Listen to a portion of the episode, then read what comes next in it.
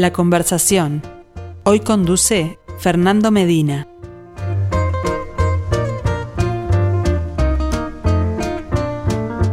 Saludos para todos, ¿cómo les va? Bienvenidos a La Conversación, este espacio caminante que se pasea entre los libros, la música, las artes escénicas y las artes visuales, las artes plásticas. Acá estamos como cada miércoles con muchas ganas de invitarlos a conocer una nueva experiencia creadora.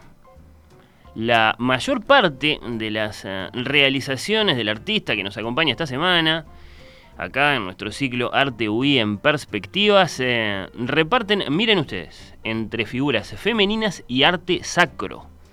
Vamos a indagar sin duda estas eh, inquietudes. Tenemos un gran óleo sobre lienzo acá en el estudio, acá junto a mí. Si nos están siguiendo vía YouTube, lo están viendo, ya provocó suficientes eh, comentarios. El título de esta obra es Apatía y el nombre de su autora. Y la vamos a recibir con música, con música elegida por ella misma, Victoria Rodríguez.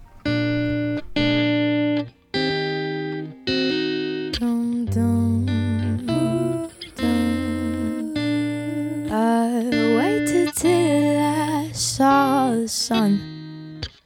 I don't know why I didn't come. Left you by the house of fun. I don't know why I didn't come. Don't know why I didn't come. When I saw the break of day, I wish that I could fly away. Victoria Rodríguez nos acompaña acá en estudios. Bienvenida, ¿cómo estás? Un placer. Además, la vista de este estudio es mágico. Es, un placer estar aquí hoy. De las primeras cosas que, lo sorprenden a uno, sí, cuando llega por, por primera vez. Sí, sí, sí, sí. bueno, gracias por estar acá. No, eh, por favor. Victoria, un, placer recibirte. A propósito de la música, que no se nos vaya lejos, la estábamos escuchando. Hay que aclarar que no es Nora Jones. no, además, claro, era, no solo es el paisaje, recién estaba en, un momento así kairos, ¿no? Eh, el paisaje, el lugar y la voz de mi hija, interpretando a, Nora Jones, justamente. Delfina, tiene... Ah, a mí me conmueve enormemente. Soy la madre, lo reconozco, pero, pero tiene algo muy angelical en su voz, yo la admiro profundamente. Delfina, Polié. Sí. Así se llama. ¿Qué tan en serio? Eh, se está tomando esto de la música? Bueno, eh, tiene 17 recién cumplidos y canta desde que es chiquita y ha tenido profes así en el camino. Entre ellos Camila Zapín, que aprovecho de mandarle un beso enorme, una, capa nacional. Em, mira, ella, ella en realidad quiere ser abogada. Eh, el tema de la música es como algo que es consciente que la va a acompañar toda la vida, pero no se lo plantea en términos de viste cómo es la adolescencia hoy, quiere ser famosa y cantar en, no sé, en American Idol, no. Cosa que a mí me enorgullece más todavía. Bueno, le deben decir de todos modos que tiene talento, que lo piense, qué sé yo. Bueno, eh, Victoria, vamos a, salir al encuentro eh, del desasosiego que pueden estar experimentando algunos de nuestros oyentes, si estás de acuerdo. Pero esta es la misma Victoria Rodríguez, que es conductora de TV, actriz, eh, bueno, eh, no y sí, eh, porque acá viniste en tu rol de, artista, pero sí, sos, sos, la misma Victoria Rodríguez. Y sí, ¿y qué tanto puede sorprender ese, ese pasaje de escenarios, ¿no? La, sensibilidad artística para la comunicación y la expresión tiene varias plataformas posibles. O sea, no es tan raro, ¿no? No sos otra, sos la misma. Yo reconozco que desde el imaginario colectivo, sí, nos encanta encasillar y, te, te, ven y, y impacta si salís de de ese casillero, pero, pero si lo pensamos, ¿qué tiene de extraño? ¿no? Eh, la sensibilidad, insisto, artística es una que puede expresarse en distintos lenguajes y en distintos escenarios. Y estoy segura que hay muchísima gente que, que, por ahí ni se anima a probar y que funcionaría. Interesante, interesante pensar en esas conexiones que, que, que deben estar ahí, sí, sí, seguro. ¿Por qué no? Claro, eh, respecto de tus otras eh, facetas, la, de conductora, la de periodista, tengo que decir que nunca en este ciclo pasó esto tan extraordinario que es entrevistar a una experimentadísima entrevistadora. ¿Te da quickie? Eh, no sé, me quedé pensando. nunca había pasado, eso seguro. ¿La mejor entrevista que hiciste en tu vida, Victoria? Ah, no, no, no tengo una. En todo caso no será supongo que la pregunta no viene por mí, cuando yo me fui mejor entrevistadora, sino por a quién fue lo máximo que entrevisté o la Mm, no personalidad sé. máxima que entrevisté. Yo creo que la memoria guarda esas experiencias particularmente intensas, sea lo que sea lo que haya pasado, ¿no? Eh, Sí, bueno, en mi caso las guardo por, por a quién entrevisté. Para mí la, Bien, la gran bien. entrevista pasa por eh, qué tanto lograste hacer hablar Claro. al entrevistado. Claro. Y hacer hablar a un Jacques Cousteau, por ejemplo, Claro. hacer hablar a la, a la nieta de, de- de Gandhi. Eh, yo que esas cosas tienen para mí un, un valor maravilloso, ¿no? Primero, claro, eh, estar ahí y después este que suceda algo, claro. Sí, sí, sí, está, está, está muy bien. Bueno, y respecto de tu, de tu trayectoria como actriz, eh, también me, me gustaba recordar esto. Capaz que muchos de nuestros oyentes se acuerdan especialmente de tu participación en, en el encuentro de las Tres Marías, pero eh, yo quisiera destacar que vos has sido eh, Nora, Sí, en Casa de Muñecas. sí, y en Tennessee Williams, eh, Blanche o Estela. Blanche. Blanche. Blanche. Estela era mi... Bueno, ya quedamos hermanas a partir de esa experiencia, ¿no? Eh, Nati Chiarelli, Natalia Chiarelli. Que además fue muy gracioso, yo no la, no la conocía personalmente, porque toda mi, mi incursión en el teatro fue muy como abrupta y, y enseguida tuve unas oportunidades increíbles. Mm. Y cuando aparece Roberto Jones a, a plantearme esto, que para lo cual no tenía las credenciales, estamos todos de acuerdo. Pero, ¿qué voy a decir? No, no. Estaba ahí la decir oportunidad, sí, ¿qué vas a exacto, decir? Exacto. Y además, la, la- la confianza de ponerme como arcilla en las manos de, de Jones, que es el maestro indiscutido, ¿no? Si me sacaba buena o, o no había muchas opciones. Y me acuerdo que me, nos dice, bueno, ustedes van a ser hermanas, vos y Natalia, así que este primer día. Así que vayan a tomar un café y háganse hermanas. Y se fue. Y nos dejó. Y nos tuvimos, y, fluyó maravilloso. Y hasta el día de hoy somos sister.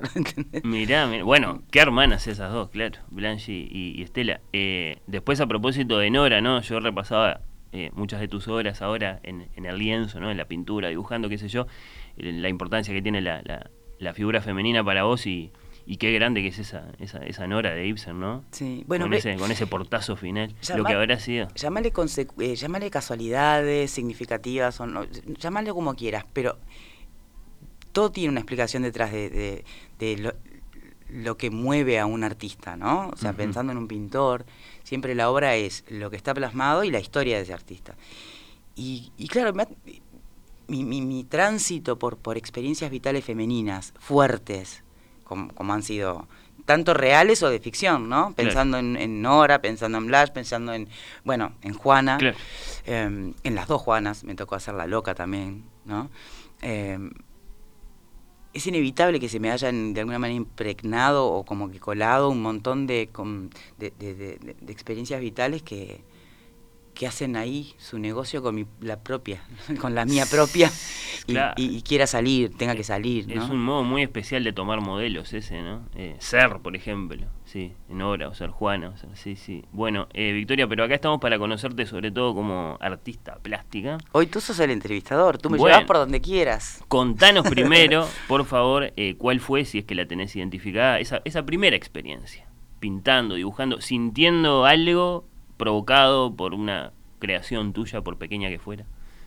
Eh, en realidad lo, lo- lo- lo más loco de la situación fue que la, la pintura nace como un impulso casi caprichoso. Hmm. ¿ah? Eh, o sea que la, la primero que experimenté fue la necesidad de pintar. Eh, Es raro porque uno en todo caso podría ser como consecuencia de haber creado algo. No, fue anterior. Se me instala como necesidad. Y, y, y no sabía ni por dónde empezar, porque además fui autodidacta. Entonces empecé copiando ¿En qué momento de la vida? en un embarazo, eh, que tiene lógica también. Aprendí después, porque me parecía muy, muy, muy extraño. Eh, el embarazo es, si se quiere, la expresión máxima de crear vida, ¿no? De, estar generando vida y bueno, si hay algo latente por allí, alguna sensibilidad ar- artística o creativa, sale en ese. Me, me lo explicó Laura Gutman, no lo inventé ni lo estoy sacando yo como conclusión. no, lo leí porque me llamó tanto la atención que, que quería entender. Laura Gutman es una especialista Exacto. en estos temas de la maternidad, sí. Ha escrito libros muy leídos y admirados. Lo saqué de Porpello, te digo más. Ahí está. Ahí entendí qué me pasaba. Porque además tuve la primer, el primer, tuve Delfina durante el embarazo de Delfina surge esa cosa media compulsiva que yo asociaba a capricho de embarazo, en vez de chocolate quería pintar. Y nace Delfina y solté el pincel, o sea, no, no tuve más la necesidad. Quedo embarazada de nuevo y surge de nuevo, o sea, una cosa realmente que quise entender, ¿no? ¿Qué me pasaba? ¿Y la identificás esa necesidad con algo más contemplativo, con algo más interior? Interior, evidentemente, pero no intelectualizable. ¿Qué es lo maravilloso del arte y de la creación artística? No todo pasa por el, por el tamiz de la intelectualización, ¿no? Eh, porque si no sería todo con demasiada razón. Y creo que el hecho artístico, la magia, se produce cuando está todo ese componente tuyo interno que no pasa por, por, por, el, por el ejercicio del pensamiento y que sale como sale. Y entonces ahí ya eh, es lo que, lo que permite que el de afuera tenga tanto para, tanto para ver, para descubrir, para imaginar, para apropiarse. No, si, si no sería como presentar el 2 más 2. Esto es lo que, lo, que, lo que pienso y esto es lo que tú vas a interpretar. En cambio, ni yo tengo tan claro qué es todo lo que se cuela a la hora de plasmar algo en un lienzo, pero es la riqueza que va a generar en el observador, que va a tomar lo que está, más todo lo de él propio, ¿no? Tiene que ser muy tentador después sentir que uno puede hablar, por así decirlo, hablar de esa forma. por lo menos es como a mí me, me, me- me funciona o lo que me parece que tiene el, sentido. De- hay muchas variables y posibilidades y todas eran válidas, pero en mi caso yo siento que funciona así, ¿no? Ve- veo en el caso de la pintura como, como un hecho que, por supuesto, es estético, ¿no? Obviamente que es estético también, pero me gusta como contar alguna historia, que... Y que después cuando ves a alguien observando tu cuadro, se quede un rato porque está estudiando esa historia, le está llegando, la está transformando, se la está apropiando y la está llenando de su propia subjetividad. ¿no? Este. Para mí es eso. Porque es lo que me pasa a mí cuando yo me pongo a ver cuadros de otras personas. Sí, sí, sí, la mirada, la mirada. Y ahora, autodidacta, pero ¿cómo fue? ¿Mandaste comprar materiales? Fui yo con, ¿Tenías mi, claro fui que yo con mi gran panza Sí. a una papelería y dije, eh, necesito pintar. Bueno, pero, pero ¿qué, qué te dijo tu profesor? Digo, no, mira, no tengo profesor, tú vendeme, claro, se habrán avivado, me vendieron de todo, pero no importa, el punto era, vendeme lo que necesite para pintar. Y entonces me vieron la panza, obviamente me dijeron, bueno, arranca con acrílico, que es menos tóxico, ¿no? Eh, por el olor fuerte del óleo. Lienzos, pinceles, y allá marché. Y, y empecé con los libros de arte que tenía en casa. eh, a- me llamó mucho el, el impresionismo y bueno, empecé, ¿no? Renoir, Monet, empecé a copiar así, así aprendí técnica. eh, y después vino todo un proceso muy largo de encontrar mi propio camino, obviamente, ¿no? ¿Todavía sola? Sí, todavía sola. En el camino, eh, me acuerdo de haber visitado, que tuvo la, la gran gentileza de recibirme, Iturria. Ah, Y yo bueno. le fui con mis cuadritos a Iturria y le digo, ¿Cómo fue eso? ¿qué, qué hago con esto? ¿Qué, qué pensás? ¿Qué no sé qué?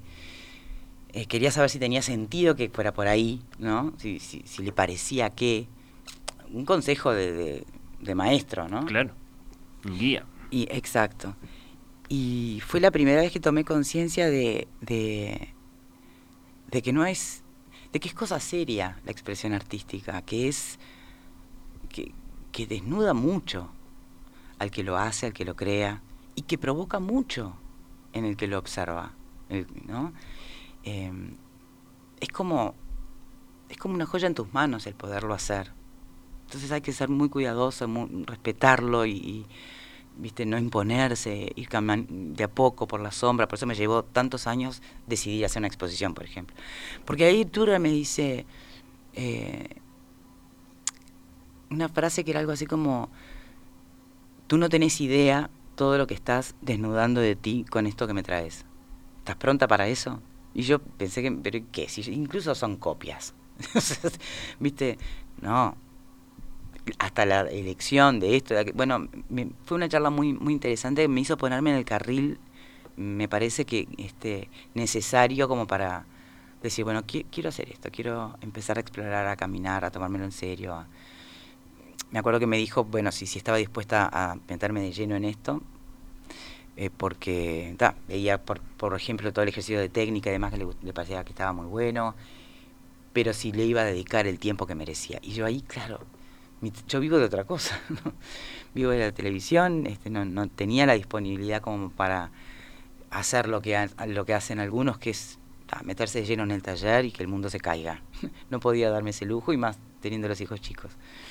Entonces, bueno. Pero estabas en la puerta de una gran exploración. Y Exacto. entonces, y el, sí. el empujón me lo dio él de alguna manera, siendo tan generoso a la hora de recibirme y darme esos consejos, hacerme entender por dónde iba la cosa. Sí, y claro. bueno, y empecé mi camino ahí sola, ¿no? Tiene que ser muy tremenda ese- esa, esa, esa forma de, de tomar conciencia. Viste que dicen cosas tales como, este, bueno, eh, en los momentos previos a la muerte uno conoce su verdadero carácter, qué sé yo. En el arte seguramente pasa algo así, ¿no?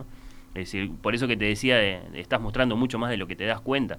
Eh, hay un, un- un proceso de autodescubrimiento que tiene que ser sí, mucho, mucho más de lo que de lo que puede abarcar la conciencia. ¿sí? Cuando- Sí, y me llevó, me llevó trabajo que además te, te generan conflicto de, de emociones, porque en la, la única que hice hasta el momento de exposición individual, que fue en el 2017 o 18, no me acuerdo, en el, en el Palacio Santos, en el Ministerio de, de Ujú. Relaciones Exteriores, que después fui además itinerante, porque me iban invitando de departamentos para llevar la muestra, tener que decir, pero no soy yo, no soy, todas estas personas no soy yo, porque lo lógico es, sacar como conclusión la autorreferencia, más si estás exponiendo mujeres, ¿no?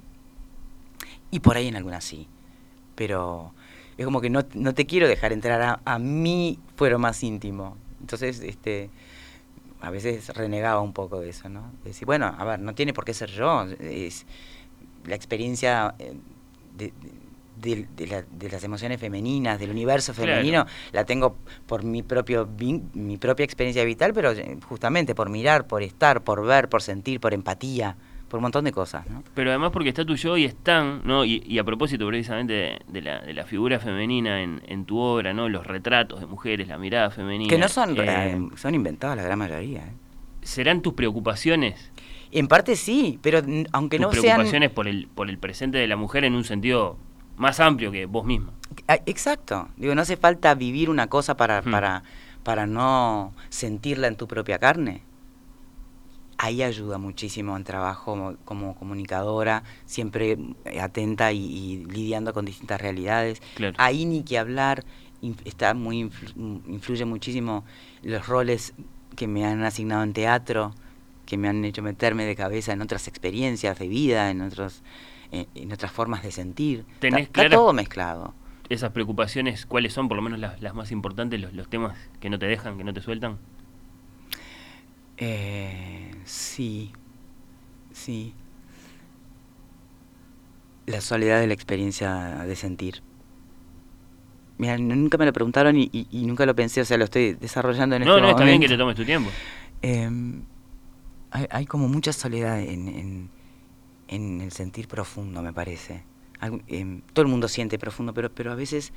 ¿Qué, eh, ¿Qué soledad es esa? ¿La de no poder comunicarse? ¿La de no poder...? eh, ni siquiera lo querés compartir. Hmm. Es algo que está muy por dentro, que, que, que a veces te puede ir comiendo de a poquito y, y- y es tuyo. Y tenés que lidiar con eso tú. Y, y hay toda una dimensión que sí, eh, y, aquí es la que de alguna manera te permite eh, disfrutar de la vida y, y integrarte, ¿no? Y compartir. Pero después hay una muy, muy, muy interior, muy interior. Y nos pasa a todos los seres humanos, solo que algunos tenemos más conciencia o, con- o nos- o conectamos más con nuestras emociones internas que otros. Hay personas que capaz que hasta tienen más suerte de no ir tan conectados porque... eh, es- Porque puede ser porque, tormentoso. porque puede ser, sí, puede Mm. ser. Lo es a veces. Sí, sí. Eh, bueno, eh, Victoria, hablanos por favor, esto llama la atención evidentemente, de tu afinidad con el arte sacro. Primero, ¿qué relación tenés con lo divino? Con Dios, La misma- con la fe. La- eh, ah, bueno, ahí ya la pregunta varió. ¿Varió? Eh, ah, bueno, bueno, está bien. No, era, soy, como, era como un Soy una convencida que, que el- estamos todos en contacto con lo divino. ¿eh? Ah, bueno. Sí, sí, obviamente. Creyentes y no creyentes. Eh, sí, desde la conciencia o la inconsciencia, ¿entendés? Eh, es mi concepción. Entiendo, sí. ¿no? eh, soy una buscadora de fe. Yo, yo no, no, no puedo decirte tengo fe, al contrario, me desvela esa búsqueda. Lo que sí tengo como una certeza que no puedo explicar por qué, es que me sé hija de algo más. Me sé eh, un eslabón en, un, en un- una pieza en un puzzle mucho más grande, que trasciende el tiempo de la vida terrenal, que trasciende este tiempo. Em, Puedo estar diciendo un divago universal en este momento. ¿De dónde crees que viene eso? ¿Viene de, de la familia, lo traes de chica? ¿Viene de, de lecturas, de inquietudes, de viajes y descubrimientos? Obviamente ¿Tenés claro? es una por, por eso, a ver, eh, fui formateada mm, este más que nada en la relación en la religión cristiana, ¿no? Sí. Catecismo y demás. Y después eh, la posibilidad de haber viajado tanto por el mundo también Sí. te abre mucho la cabeza a entender que el ser humano dibuja como puede lo que puede. Y, y en otros horizontes, en otras latitudes, los dibujos son otros. Y las vinculaciones este, con, con lo divino es- adquiere otra, otro relato, ¿no? Otra literatura. Entonces, el único punto o común denominador en, en- en el mundo es que todos tenemos que referenciarnos o tenemos esa necesidad de referenciarnos con algo más allá, a lo que llamaba divino al principio, ¿no? Lo superior. Exacto. Hmm, Bueno. Y así entonces. Y así entonces Lo llevas. voy caminando este, sin ponerle mucho nombre a las cosas. ¿viste? Simplemente a esa sensación de pertenecer a ser hija de eh, y ser y ser querida. Y, y eso es lo que se vincula con, con el arte sacro y, en- y fundamentalmente con la imagen mariana. Un- Una experiencia muy, muy personal eh, que, que me hizo sentir el amor incondicional. Y bueno, y desde ese lugar me obsesiona lograr transmitir eso en, en- en los cuadros de la. Virgen, ¿no? Que es una cosa bien paralela y bien aparte de, de las otras temáticas que puedo pintar. Claro, sí, sí, sí. Imagino que, que, que, digamos, este, son, son, son dos presencias que están ahí, las dos, cada una en su mundo. Sí, sí, sí. Bueno, eh, hablemos, por favor, en particular de este cuadro, el que tenemos acá junto a mí, el que eh, pueden ver eh, nuestros oyentes si nos están siguiendo eh, por YouTube, Apatía. Contanos la historia. Es un cuadro reciente, es de este año. Es un cuadro que hice porque me apuraron y me dijeron, tenés ¿Tanto que así? traer un cuadro aquí. Sí, porque Alexandra Morgan me decía, tiene que ser de más de un- mínimo un metro. Y justo no tenía obra de, de un metro en ese momento, o de más de un metro. Express. y fue eh, express, pero confío tanto en las cosas que salen express, este, Ajá. por lo menos en mi caso. La motivación del encargo. Eh, no lo considero encargo. No, no lo consideré encargo, este, porque no me dijo, no me seleccionó un tema, no me dijo pintar esto o sobre esto. Es una situación que se da. y Bueno, yo- hay que pintar. Bien, y a ver, en, en nada cambiaba mi rutina, eh, que no, es- no es de una constancia eh, perfecta, porque no puedo, pero esa rutina de se acuestan los chicos, se apaga la casa, se prende la noche y ahí empiezo yo a pintar, es mi horario. Eh, tenía que hacerlo, lo iba a hacer tarde o temprano, simplemente que lo que hice fue eh, buscar el lienzo grande. Y en el lienzo grande salió eso rapidísimo. Salió así. eh, y cuando sale así, por lo general, me, me, autoconvenzo seguramente de que está bien. Que si salió así, por algo salió. ¿El título?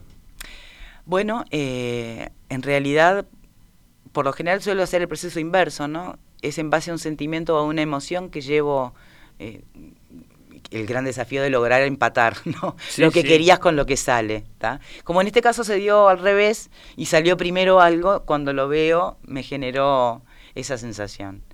Eh, no solo la expresión de la mirada de, la mujer, sino también este el colorido. ¿no? Eh, no, no es tan representativa esta paleta de la que yo suelo usar.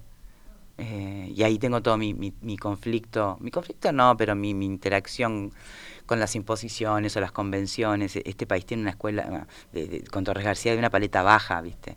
Incluso eh, otro maestro eh, divino que, que tengo, no en ir al taller directamente, pero sí en sentarnos a charlar, que es mucho más rico a veces, ¿no? En un tete a tete, es con Emilio Bolinches, maestro del color, muy influenciado y muy sostenido en la escuela de Torres García, ¿no? Y, y me pelea, me pelea a veces. Porque, ¿Por qué ese verde? ¿Por qué ese rojo? ¿Por qué ese bajalo? Cocina, cocina el color. Bueno, ellos saben, yo no. Pero no puedo evitar transitar mi propio camino, ¿no? Y, y Vos bueno, tenés claros los colores que querés, eh, la paleta con la que te sentís bien. Exacto. Ojo, las paletas de los colores fuertes. eh, también a veces, cada tanto, te, te piden, che, bájame un tono, bájame, déjame descansar. Creo que este cuadro surgió así, ¿no? Eh. En una suerte de, de descanso y fluyó. Ahí mencionaste varios nombres eh, y siempre me, me gusta curiosear esto, que en materia de arte en general, digamos, ¿qué, qué paseos por la, por la cultura te atraen? ¿Te gustan los museos? ¿Te gustan los libros? Eh, ¿Hay periodos, hay corrientes que te interesan, que te apasionan especialmente? Bueno, mira, en realidad eh, hay mucho libro y, estamos en la generación del de Internet, o sea que la, la posibilidad de acceder a museos es ¿Ves lo que quieres? infinita. Sí. Y eso es una maravilla y una riqueza increíble, ¿no? Porque justamente lo que, de qué me he alimentado siendo mayormente autodidacta, de eso, del mirar, de leer, de informarme. Después hay un montón de cosas que es inevitable la influencia directa de ciertas, de ciertos artistas. Eh, en, en- en esa búsqueda de un camino personal me influyó muchísimo, me, me atraía enormemente Klimt, por ejemplo. Gustav Klimt. Sí, exacto, Bien. enormemente. Ahí, ahí está también mi vínculo con los colores, ¿no? Ujú, Está bien pensado. sí. Eh, hoy, en el presente, Lilita Cabelut, la gitana. Para, me rompe la cabeza. Es su, su, su- la fuerza de sus colores, ¿no? Eh, pero aquí iba con Gustav Klimt. Hice toda una primera serie eh, y había como 15 cuadros, 20 cuadros grandes eh, que totalmente influenciados por Klimt, ¿no? Y donde el conflicto humano era lo que estaba presente allí, no solo la figura femenina. Eh, y bueno, y, claro, vos de tu entorno te recibí siempre lo más lindo, dale, tenés que exponer, tenés que exponer. Yo no sabía si estaba pronta para. Creo que cualquier artista te va a decir que nunca sentís que llegó el momento. Siempre es una zambullida y no tenés muy claro si hay agua, ¿entendés? Pero tenés que tirarte en algún punto, porque ¿para, sí. qué, ¿para qué guardás todo? El arte se, se- termina de configurar el hecho artístico cuando alguien más lo ve. ¿Y en ese le- sentido hubo alguna experiencia determinante? ¿Alguien totalmente fuera de tu entorno que vino y dijo esto me interesa y hasta capaz que te compró un cuadro? Bueno, pará, ¿Pasó eso? pará, pero pasó algo mucho más gracioso. A ver. Esa, toda esa serie clintiana, si Sí. se quiere, un día tuve la- el, cora- el- el atrevimiento, la insolencia, ¿no? Eh, de llamar por teléfono a Pablo Marx, ¿está? a decirle que me estaba pasando tal cosa, con quien no tenía ningún vínculo. En todo caso, como no, como entrevistadora, nos habríamos conocido antes. Yo siempre ahí, buscando, está. entrevistando artistas, ponele, ¿no? Pero no porque yo fuese a eh, pintara o nada. Digo, mira, bueno, estoy pintando, estoy pintando hace bastantes años ya, y bueno, di- tengo algo hecho, pero de verdad necesito una opinión objetiva porque no me quiero llevar por, por la familia y los amigos que te, que te tiran para adelante, necesito una ¿viste? crítica verdadera. ¿Podés creer que la generosidad de Mark de decirme, ¿cómo no? Voy a ver tu obra. Dije, "Ah, qué suerte la mía. Bueno, está. Quedamos un sábado a ponerle 6 de la tarde. Tú imagínate mis nervios. Ese sábado no había nadie en mi casa, estaba yo sola. Allá había dispuesto todas las pinturas de forma tal que él pudiera circular entre ellas y verlas con atención. Y Le preparaste una muestra. todo le preparé, sí. exacto. Pero ¿qué pasa? Me ganaba la ansiedad este, la- a la una, a las dos, a las tres. No, me, carcomía la ansiedad y los nervios. Y cerca de las cinco dije, "Ta, no aguanto más, tengo que hacer algo porque estar sentada esperando a este hombre me está... ¿No? No me digas que te pusiste a pintar. No, A ver. agarré la bordeadora y me puse... Una actividad nada, artística. Nada artística, pero, pero que ta, era lo que tenía en el momento y me puse a cortar el pasto con la bordeadora. Me distraje, Sí. me, me llevó la bordeadora, me absorbió la borda- bordeadora. Eh, que además este cuento es muy difícil que me lo crea porque porque no se, no, se, no asocias mucho ¿no? La- a la de la tele con la cortando con la bordeadora. Pero bueno. Y de pronto miro el reloj, eran seis y media. Mm. Entonces digo, caramba, y sí, pensé, se debe haber olvidado, ¿quién soy yo? Mira si iba a venir a verme, no sé, creo que soñé demasiado. Entonces agarré el celular y le escribo, em, ¿qué pasó? No sé qué, no sé cuánto. Y me contesta, estuve 15 minutos tocando el timbre en la puerta de tu casa. ¿Tú me crees? Ponete en el lugar de Pablo. Y Yo te borde- estaba pasando la bordeadora y Las no te escuché. son ruidosas. Sí, yo qué sé. Fue difícil de arreglar. Hoy sí está todo bien. Y de hecho este, me felicitó cuando venía para acá. Pero era difícil de creer la excusa, ¿no? Yo morí, quedé muerta y después dije, debe ser que no era mi momento. Y efectivamente mi primera muestra vino mucho tiempo después. Todos esos cuadros clintianos fueron pasados por arriba. ¿entendés? o sea, no era, no era lo que tenía sentido en ese momento. Trataste de de dejarlo atrás. digamos, Exacto. Como, como, sí, como, como experiencia. Eh, por último, Victoria, ¿cómo es tu taller? Bueno, mi taller fue variando y rotando de lugar. eh, arrancó como algo chiquitito, muy tímido, muy humilde, eh, en una punta de mi casa y después cuando pasé un poco al, tamaño grande, no entrábamos todos. Y después fue conquistando distintos lugares de la casa. Eh, ahora, hoy no tengo comedor, tengo mi taller. Este, incluso tuve que elegir entre un piano maravilloso de cola que, que pertenecía a mi abuela y donde yo aprendí a tocar el piano, o las pinturas. Bueno, el piano está en lo de mi hermano y, y mis pinturas y mi caos está en mi comedor. Claro, el piano, la música, está la traducción también por ahí. Ese es ¿Cuántas mi título cosas? universitario, pero- no, pero no lo has, no, no, Lo he utilizado sin querer. sin querer. Es claro. decir, el- los idiomas me han sido Claro. una herramienta fundamental en, en- en- durante toda una etapa de, de- del trabajo en los medios, con los viajes, por ejemplo. Ni que hablar, sí, sí, sí. Y con la voz como locutora, bueno, trabajo bastante también para, para afuera en distintos idiomas. Bueno, así que ahora el taller es una presencia protagónica. Ah, entras y seguro te vas a ensuciar la ropa. Porque en algún lado hay alguna mancha, algo fresco recién pintado, algo, ¿entendés? Eso es un poco inevitable y a veces el artista lo prefiere así también, ¿no? Sí, no me toques el caos porque es mi caos y yo, Exacto, sí. y, y- y yo estoy, me entiendo bien ahí. Si me ordenás todo, eh, me pierdo. ¿Te sentís cómoda con la palabra artista? Mira, al principio tenía mucho prurito y, y me y como me faltaba la escuela y viste y los prejuicios y todo lo demás, eh, no me gustaba este que me hablen, mucho menos ponerme yo artista. Mira, tengo 48 años. Ya son muchos los años de transitar por los distintos escenarios del arte. Bien, mal, más o menos, transitados, ¿no? Eh, siento que tengo todavía muchísimo para aprender, por supuesto. Pero me siento artista, ¿qué querés que te diga?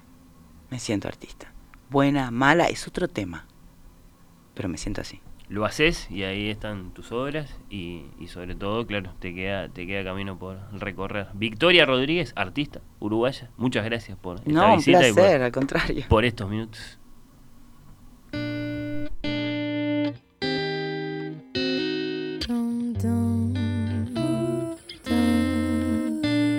I waited till I saw the sun